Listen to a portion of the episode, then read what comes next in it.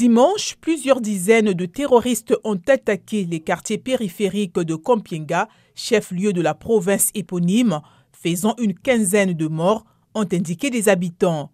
Selon eux, les victimes sont essentiellement des bergers exécutés par les assaillants qui ont emporté leur bétail.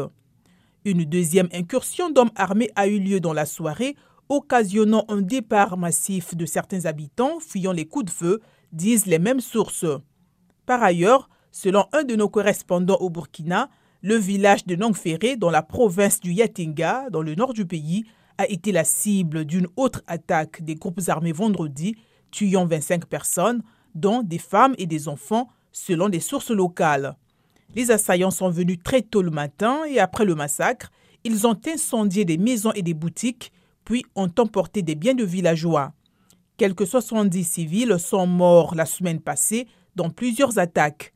Samedi, les autorités ont organisé une journée de jeûne et de prière pour un retour rapide et définitif de la paix dans le pays.